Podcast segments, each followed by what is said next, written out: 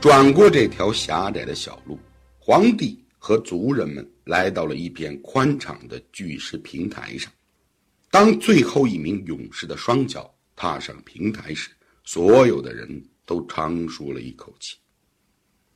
皇帝环顾四周，脚下的巨石山势略低，却平整光滑，牢牢地镶嵌在两座山峰之间，面积足够容纳百人。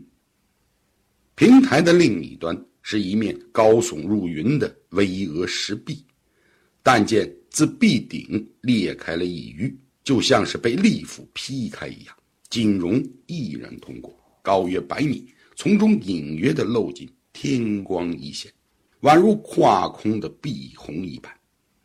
皇帝走向石壁查看，就在这时，身上神鸟所赠的宝玉发出了。一开一合的微弱荧光。当他靠近石壁间的狭窄裂缝时，碧玉的光就愈加的翠绿耀眼。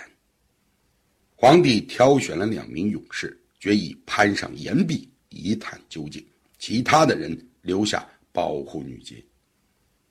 女杰满心的担忧，但她又怕皇帝为保护自己分心。所以也就不坚持跟在皇帝身边，他把号角递给了皇帝，深情地说：“夫君，如有意外，可吹号角告知女杰。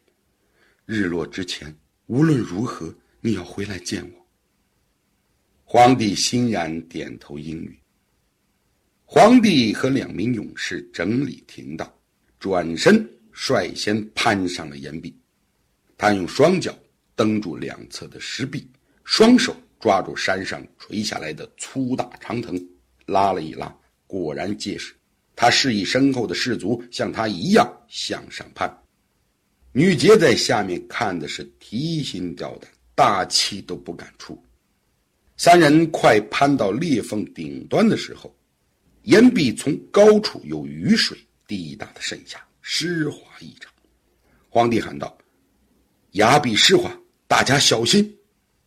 话音未落，自己的右脚一下没蹬稳，猛地一滑，身子向一侧荡了开去。看的女杰惊呼了一声，吓得差点瘫坐在地上。刹那间，皇帝原臂用力，飞身向上，扣紧了更高处的一处长藤，右脚向岩壁处轻轻一点，借势纵身跃了上去。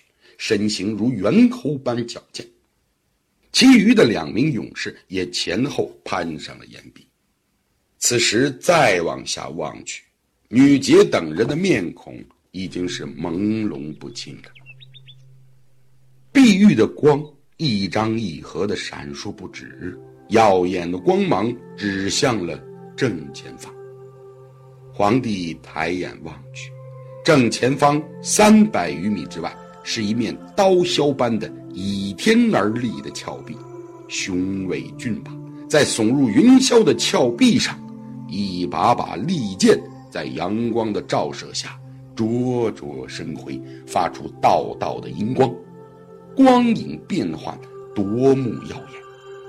皇帝心中一喜，暗道：这难道就是神旨所指之地吗？此等宝物。我必得之。想到此处，皇帝迫不及待地向峭壁奔去，手中的碧玉也随之大放异彩。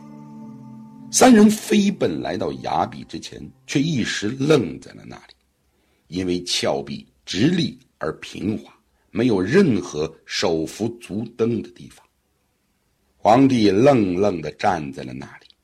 正当他一筹莫展的时候，忽然觉得头顶上一片阴云覆盖了上来，天地间刹那间殷红如血，刺骨的寒风旋起，一声惊鸿般的啸叫响天彻地。皇帝抬头望去，头顶的天空被一双红色的翅膀完全覆盖住了，硕大的羽毛密密层层的排列着。一双强劲有力的利爪，粗壮而赤红，紧贴着腹部雪白的羽毛，起伏之间，惊鸿般的叫声震耳欲聋。一只巨鸟毫无征兆的突然出现在了天空之上。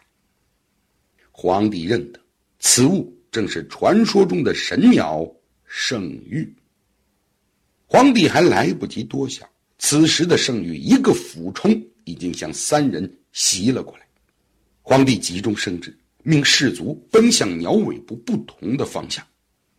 圣玉一扑不中，三人已不见了踪影。随即，圣玉一阵双翅，又再次冲上了半空。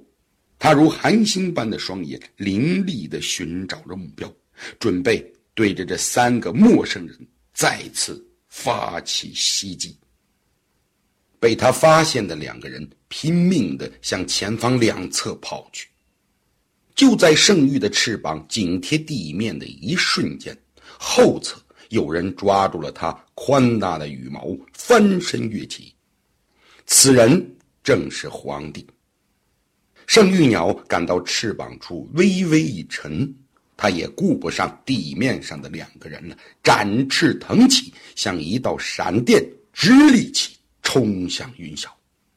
皇帝刹那间被强大的气流猛地掀了下来，眼看就要掉下半空。说时迟，那时快，他伸出一只手，砰的抓住圣玉鸟翅膀上长长的羽毛，整个人掉在了半空，像一片被狂风吹起的树叶，荡来荡去。圣玉见没有甩掉皇帝，又是一声惊鸿鸣叫，扇动翅膀，保持平衡，并拢两只利爪，在空中一个翻身。皇帝猝不及防下，只觉得手一滑。身体被巨大的旋风抛起，直直的甩向了高空，而又重重的砸向了地面。